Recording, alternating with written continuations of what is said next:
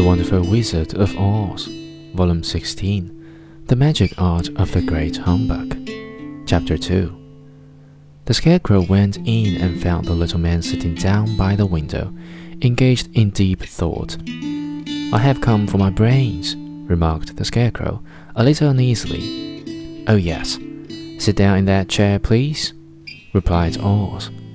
You must excuse me for taking your head off but I shall have to do it in order to put your brains in their proper place. That's all right, said the Scarecrow.